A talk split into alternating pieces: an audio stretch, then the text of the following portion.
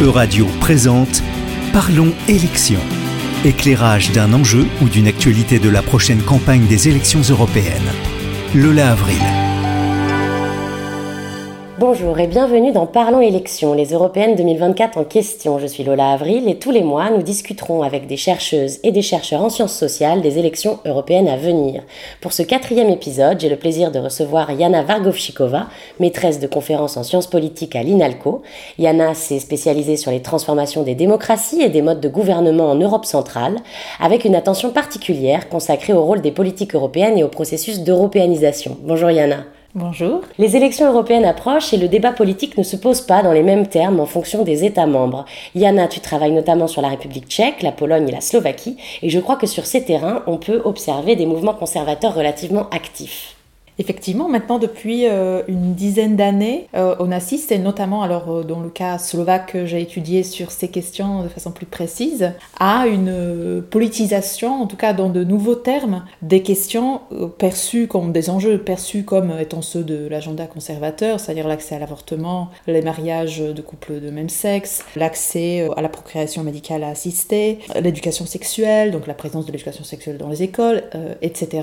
Donc on assiste à une repolitisation qui euh, aussi mobilise finalement de nouveaux euh, modes d'action d'un répertoire d'action collective qui n'était pas présente presque du tout jusqu'à ce moment-là, donc jusqu'à 2015-2016 à peu près, dans le cas slovaque et, tchèque aussi. Donc je me suis interrogée sur euh, finalement les raisons de cette nouvelle saillance politique, de ces thèmes conservateurs, alors même qu'il y avait déjà des partis politiques se définissant comme conservateurs, mais que très concrètement, j'étais quand même interrogé par le fait que le mot genre, euh, en plus dans sa version anglaise, c'est-à-dire comme un anglicisme, gender, arrive dans la langue slovaque et qu'il soit dorénavant connu euh, des grands-mères à la campagne, qu'il soit euh, dans des discours euh, de prêtres dans des villes, villages reculés du nord-est du pays, ça c'était quelque chose de, de, nouveau. Ce que tu montres, c'est qu'on a donc ces nouveaux mouvements, ou en tout cas une saillance plus grande des mouvements anti-avortement, des campagnes anti-genre, etc. Est-ce que ces mouvements se positionne aussi par rapport à l'Union européenne, à l'européanisation, ou est-ce qu'il se joue uniquement sur ces enjeux précis? Ce qui est très intéressant, c'est que donc euh, dans ce qu'on peut appeler des campagnes anti-genre, euh, qu'on peut situer à peu près euh, entre 2014, 15 et jusqu'à aujourd'hui, mais avec des thématiques qui changent. Une fois, c'est la Convention d'Istanbul sur la, violence, faite aux femmes. Une autre fois, c'est plutôt l'avortement. Une autre fois, ça, sera plutôt le mariage de, couples de même sexe. Dans ces campagnes ont aussi émergé de nouveaux partis politiques.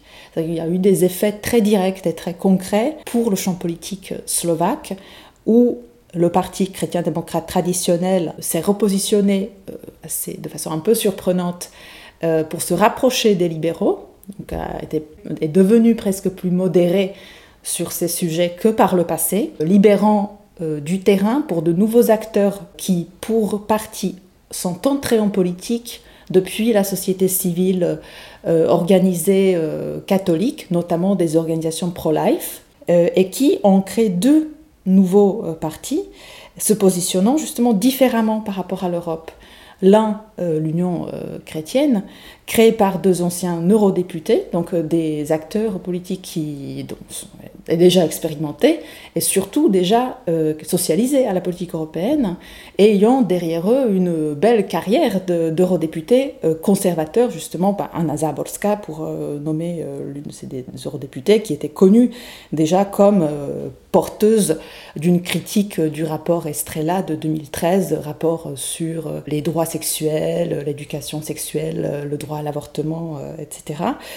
L'autre partie euh, nouvellement émergée de ces campagnes anti-genre, euh, lui, au contraire, s'est vraiment positionné euh, différemment par rapport à l'Europe, comme très eurosceptique, très souverainiste, et même donc s'inscrivant sur la liste électorale d'un parti d'extrême droite, extrême droite avec un passé néo-nazi, vraiment un autre type d'acteur euh, politique. Euh, les deux revendiquant finalement les mêmes objectifs, par exemple, sur euh, l'accès à l'avortement. C'est intéressant parce que ce que tu montres, en fait, c'est encore une fois un rapport ambivalent à l'Europe des mouvements conservateurs et d'un rapport différencié selon les franges des mouvements conservateurs, certains découlant presque d'un engagement européen de certains de leurs acteurs et d'autres au contraire se positionnant contre. Alors ce que tu fais aussi dans tes, dans tes recherches, c'est que tu replaces ces mouvements dans l'histoire, dans l'historicité propre de chaque euh, État, de chaque État membre. Qu'est-ce que cette démarche un peu historique, cette perspective de longue durée peut nous apprendre sur ces mouvements? Alors dans le cas slovaque, c'est assez clair, c'est même euh, peut-être plus clair que dans d'autres euh, cas dans la de, la région. La, question de l'avortement, par exemple, de l'accès à l'avortement, ce n'est pas du tout quelque chose qui soit nouvellement euh, amené sur l'agenda des partis se définissant comme chrétiens démocrates ou comme catholiques, avec ces campagnes, ces campagnes à grande échelle sur euh, les questions de genre. C'est quelque chose que porte déjà la dissidence politique euh, pendant la période socialiste et particulièrement en Slovaquie. Cette dissidence-là est principalement catholique, c'est-à-dire ce sont principalement des cercles catholiques qui s'opposent au régime communiste et une des raisons de l'opposition est principalement leur critique d'une loi trop libérale sur l'avortement. C'est ensuite une question qui sera moins politisée, mais qui reste à l'agenda de ce parti. C'est là qu'on peut effectivement voir l'intérêt de replacer euh, l'émergence de ces campagnes euh, conservatrices, de les replacer dans les logiques des champs politiques nationaux. C'est qu'on voit comment c'est en Slovaquie que ces campagnes produisent des effets très visibles sur le champ politique parce qu'elles arrivent, ces campagnes qui par ailleurs sont donc transnationales et soutenues par l'Église catholique, euh, arrivent au moment précisément où le parti chrétien-démocrate traditionnel est dans une crise profonde. Il est déjà dépeuplé de ses fondateurs, de ses grandes personnalités. Il y a un terrain à occuper et une nouvelle compétition pour euh, le monopole de la représentation de cette voix chrétienne en politique. Ce qui permet donc à toute une série d'acteurs pour l'heure moins connus, venant de la société civile ou même venant des communautés charismatiques euh, évangéliques, d'entrer en politique autour de ces sujets.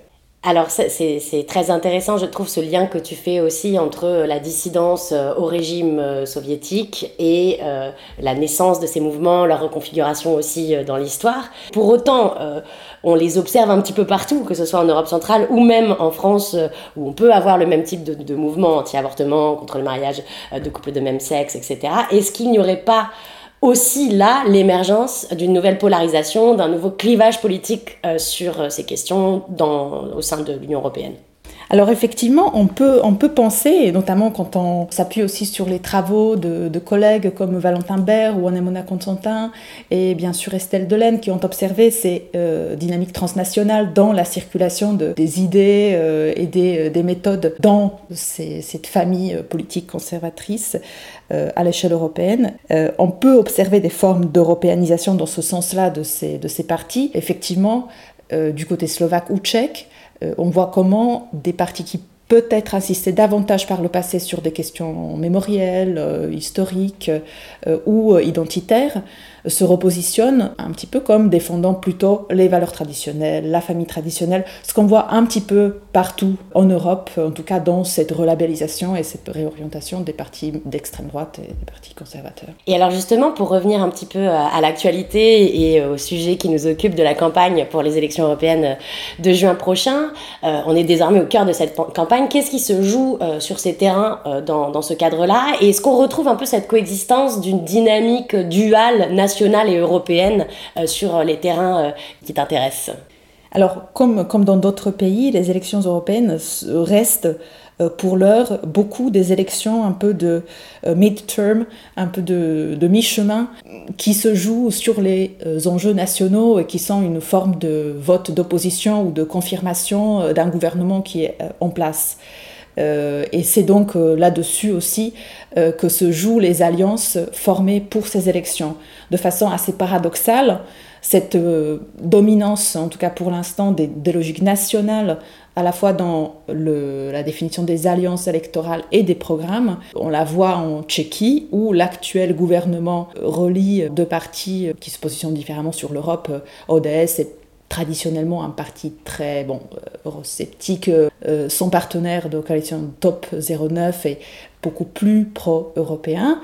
Or, pour garder cette identité de coalition au niveau national, dans l'intérêt de garder leur place pour d'autres élections nationales, ils gardent le label de leur coalition pour ensuite s'éclater au niveau européen et finir dans deux groupes différents et pas n'importe lesquels. Euh, le, Parti populaire européen d'un côté pour euh, Top 09 et les conservateurs euh, réformateurs européens pour le Parti ODS. Donc vraiment deux positionnements très différents a priori. Au niveau européen, et cette disjonction est assumée. Merci Yana pour cette discussion passionnante autour de la structuration et des reconfigurations des mouvements conservateurs en Europe centrale et orientale. Nous, on se retrouve le mois prochain avec la chercheuse Nathalie Braque pour un entretien qui sera l'occasion d'évoquer d'autres reconfigurations politiques, cette fois à l'échelle européenne. Euradio vous a présenté Parlons élections, une émission de Lola Avril à retrouver sur les sites web et réseaux sociaux de radio.